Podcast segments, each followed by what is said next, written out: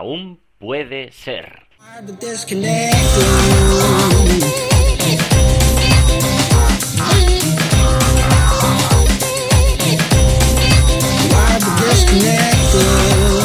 Hola a todos, ¿qué tal? Bienvenidos al nuevo programa número 9 de Aún puede ser.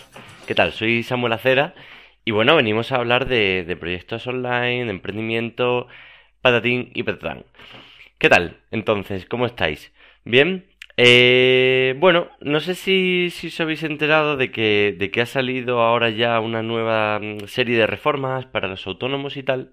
Y, y tenía pensado pues comentar un poquito por aquí las, las novedades, porque bueno, pues nos afectan a, a todos los que estamos metidos en estos tinglados y estaría bien darle un, un pequeño repasillo. En enero, en enero me dijeron, ah, sí, bueno, yo me di de alta de autónomo en enero. Claro, antes había estado trabajando y tal. Y me dijeron, oye, pues espérate un poco porque va a salir, ya lo tienen encima de la mesa, el proyecto, la nueva ley de autónomos, porque va a cambiar, porque en vez de seis meses van a ser un año de, de, de 50 euros al mes. Claro, pues eh, yo estaba ahí, mm, bueno, me tendré que dar de alta, ¿no? Me tendré que dar de alta para, para empezar a, facturar. Así que, mm, claro, me decían, no, espérate a febrero. Y yo diciendo, bueno, es que me llevan así desde octubre, noviembre, tal, con el tema de la, de la dichosa reforma. El caso es que mm, estamos a julio, o sea, y no, todavía no está todavía, está casi, o sea, ahora ya sí que está casi a punto de salir. Y, la verdad es que está muy bien las cositas que, proponen, pero mm, a mí me hubiera gustado que me hubiera tocado en, enero. ¿Cuáles son más o menos las, las novedades que incluye, que incluye esta nueva ley de autónomos? La verdad es que ayuda, la verdad es que ayuda, la verdad es que está bastante bien, la verdad es que ya era hora de que echaran una mano a, a todos los autónomos que, que estamos ahí pues eh, muy desprotegidos, ¿no? Muy, muy puteados, muy puteados. Para empezar, la tarifa plana de 50 euros. La tarifa plana de 50 euros, pues eh, en mi caso a mí me ha ayudado muchísimo y, y, claro, mm, a mí me gustaría saber si entra esta ley, pues si va a tener carácter retroactivo o no. Me huele a mí que no va a tener carácter retroactivo, es decir, que si yo He empezado a pagar eh, 50 euros de enero, o sea, ahora viene julio, ahora en julio pago 135, si no me equivoco. Eh, entra esta nueva ley, pero ya a mí me dicen, no, no, no, no, tú entraste con la ley anterior y tú te, te chinchas. Pues la verdad es que, pues, si no me equivoco, no es, no es, no es nada bueno que, que sea así. Y si me equivoco, pues que alguien me lo, que me lo diga, ¿no?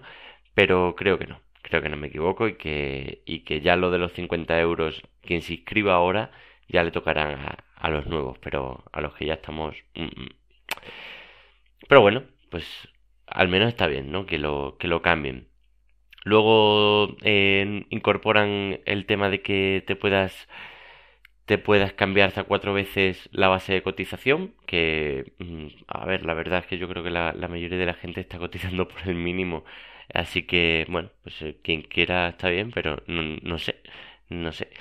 Eh, eso sí está bien, el tema de que los autónomos se puedan dar eh, de alta y de baja y que paguen solo por los días que hayan trabajado, porque antes, jo, te dabas de alta mm, para hacer un trabajo que a lo mejor era de tres días, ¿no? Mucha gente que diría, pues sería, por ejemplo, pintor, que pinta la casa. Trabaja tres días, se va a tener que dar de alta el mes entero pues no, la verdad es que si trabaja tres días, pues que se dé de alta esos tres días y pague por esos tres días que ha estado trabajando, no por un mes entero, que a lo mejor el mes entero pues no está trabajando. Eh, luego, tarifa plana de 50 euros para las mujeres que reincorporen al trabajo después de la baja de maternidad. Pues esto es genial porque en España mm, ya esto, hacen falta incentivos para la maternidad a punta pala.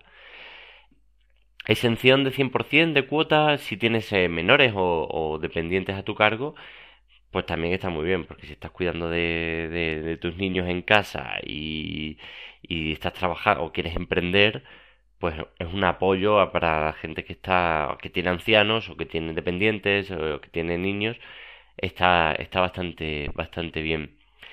Luego, eh, el tema de, del recargo por los retrasos, a mí nunca me ha pasado, pero, pero se ve que te la clavan si, si no pagas a tiempo. Pues eh, antes era el 20% de los recargos por retraso al pago de la seguridad social y ahora pasa del 20% al 10% en el primer mes. Pues mira, más facilidades, ¿no? Luego el tema de, mm, de la comida, de decir, ostras, si tienes derecho a, deducirte hasta 26 euros diarios si la, la manutención, lo que es la dieta, está ligada a tu actividad.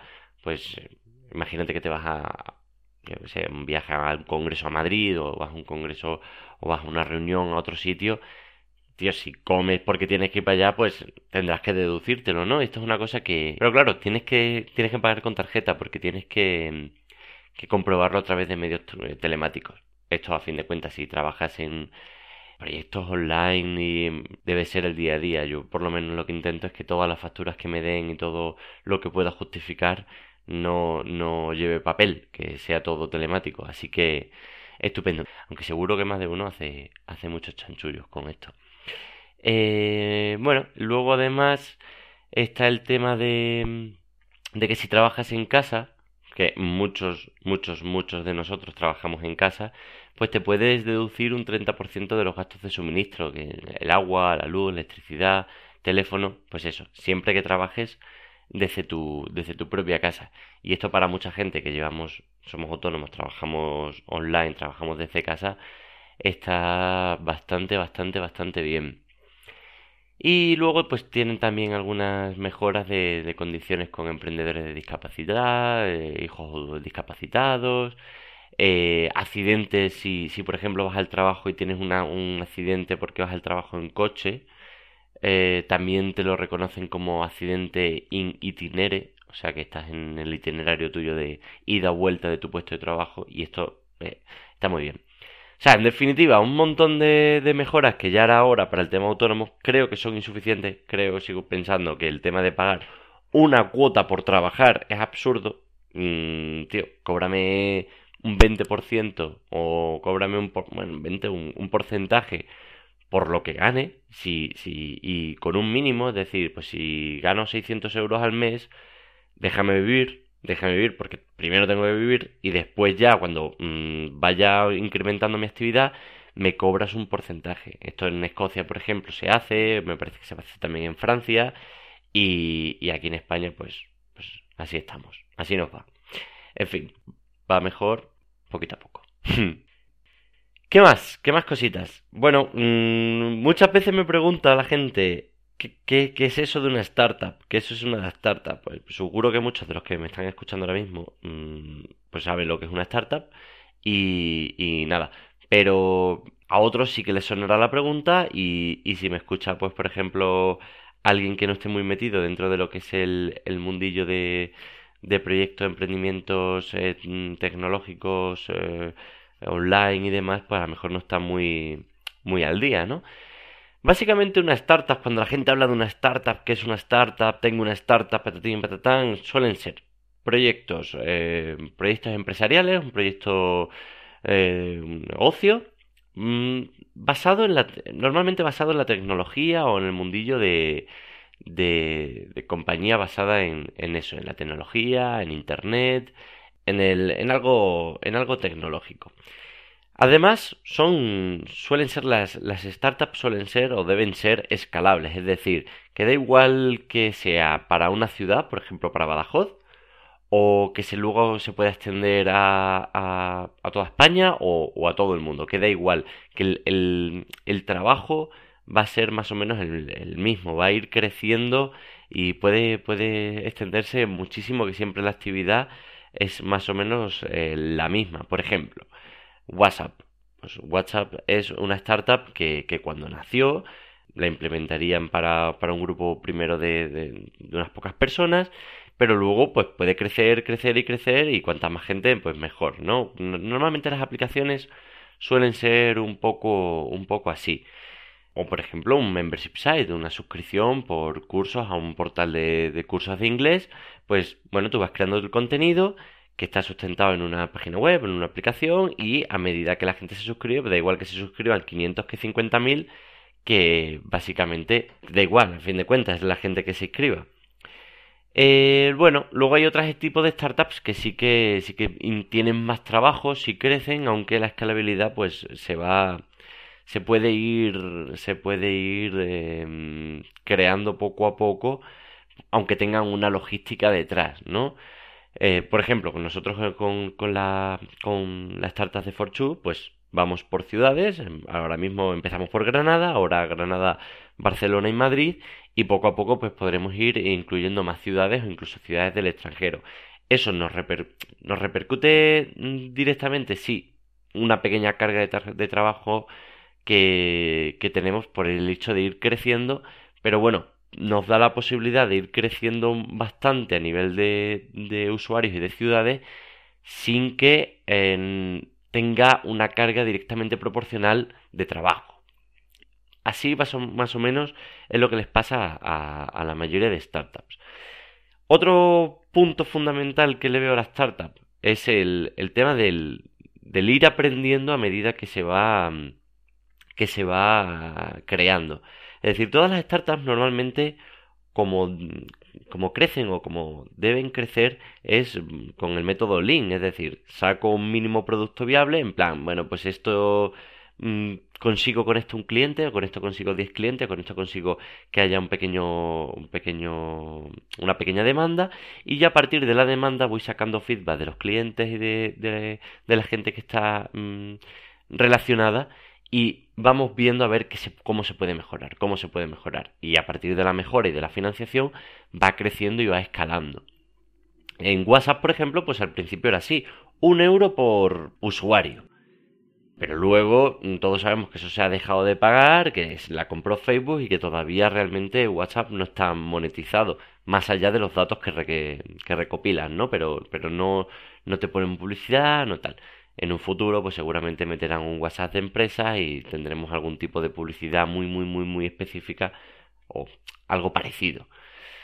Otro que era que otra startup así interesante era BlaBlaCar, ¿no? BlaBlaCar al principio ponía en contacto a las dos partes del negocio, al conductor y, al, a la persona que, que quería viajar, y después, pues poco a poco después, cuando ya crecieron mucho, metieron dentro el tema del pago. Es decir, el modelo de negocio de una startup puede cambiar, puede pivotar. Quizá al principio tiene una idea, debería tener al principio una idea. Bueno, al menos algunas ideas en mente.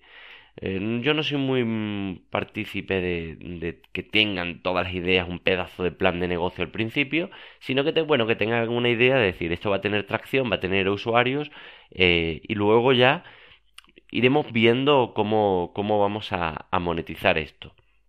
Y de, esa manera, pues, bueno, pues en este caso, en BlaBlaCar, pues metieron luego ya el tema de, del meterse en medio del, del, pago entre el cliente y el, el, usuario. Se meten en medio y cobran comisiones, ¿no? Pero eso ya cuando tenían creada una comunidad cuando ya la gente estaba, estaba mm, afianzada a la plataforma, teníamos cuenta, tal, tal, tal, tal, tal, tal. Esto es más o menos escuetamente lo que es una startup. Son proyectos basados en la tecnología, muy escalables y que pueden pivotar el modelo de negocio.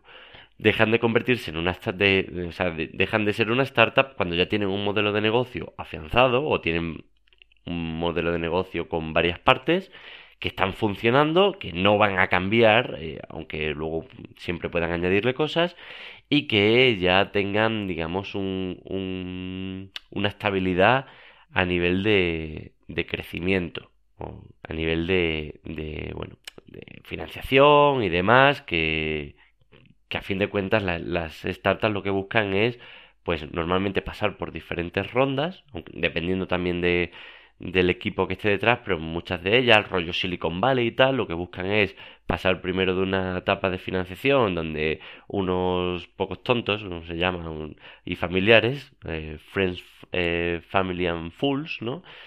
pongan algo de dinero, pongan sus 5.000, 10.000 euros en el, en el pastel y ya luego pues pasar una, otra ronda de 40.000 o otra ronda de 100.000 o así hasta las rondas de millones que, que se hacen. Y a medida que van metiendo pasta, pues van escalando y van, van creando toda esa, esa mm, maquinaria que, que conforma luego lo que es ya la, la empresa. En fin, pues eh, nada, es un tema a mí muy, chulo, me, mola mucho el tema de, cómo es esto del método Lean, cómo empezar con el mínimo producto viable, el crear, bueno, venga, pues esto, lo mínimo que, que ya produce una venta y luego ir viendo cómo, cómo manejar, cómo manejar los datos, el análisis que se va haciendo de, del proyecto para ir viendo por dónde tirar y por dónde quizás es más rentable es más rentable continuar y, y le gusta más a, a, la gente a la gente a los usuarios que, que, se tienen no al principio pues pueden ser cambios de precio o pueden ser mm, modelos de, de, negocio de cambiar de comisión a un pago fijo a un pago por suscripción a decir primero gratis pero luego si quieres más pagas mm, las startups dan mil vueltas al respecto de, esto y es cuestión muchas veces como no es dar palos de ciego, pero muchos, muchos, muchos los hemos dado y muchas startups los dan. Lo importante es centrarte en estudiar bien los datos y, y, tomar mucho feedback del, usuario del proyecto y, saber que, que realmente por dónde tirar. En fin, si os mola el tema, pues nada, o, hacer preguntas o, lo que sea y, lo hablamos. ¿Os parece? Y ya está, que vamos por el noveno programa. Mmm, poned, poned cinco estrellitas a iBox o iTunes, ¿no? Si, si, queréis, vaya, si, si os apetece. Y mm, que, que, eso, que a partir del décimo programa, pues sí, si dejáis estrellitas y tal, pues saludaré a quien lo haga, daré las gracias o si dedico el programa o bueno, ya veremos. Incluso si, si, si tenéis alguna empresilla, algún proyecto y lo queréis dar a conocer, pues también os pasáis y, y lo, le echamos un ratito. ¿Os parece?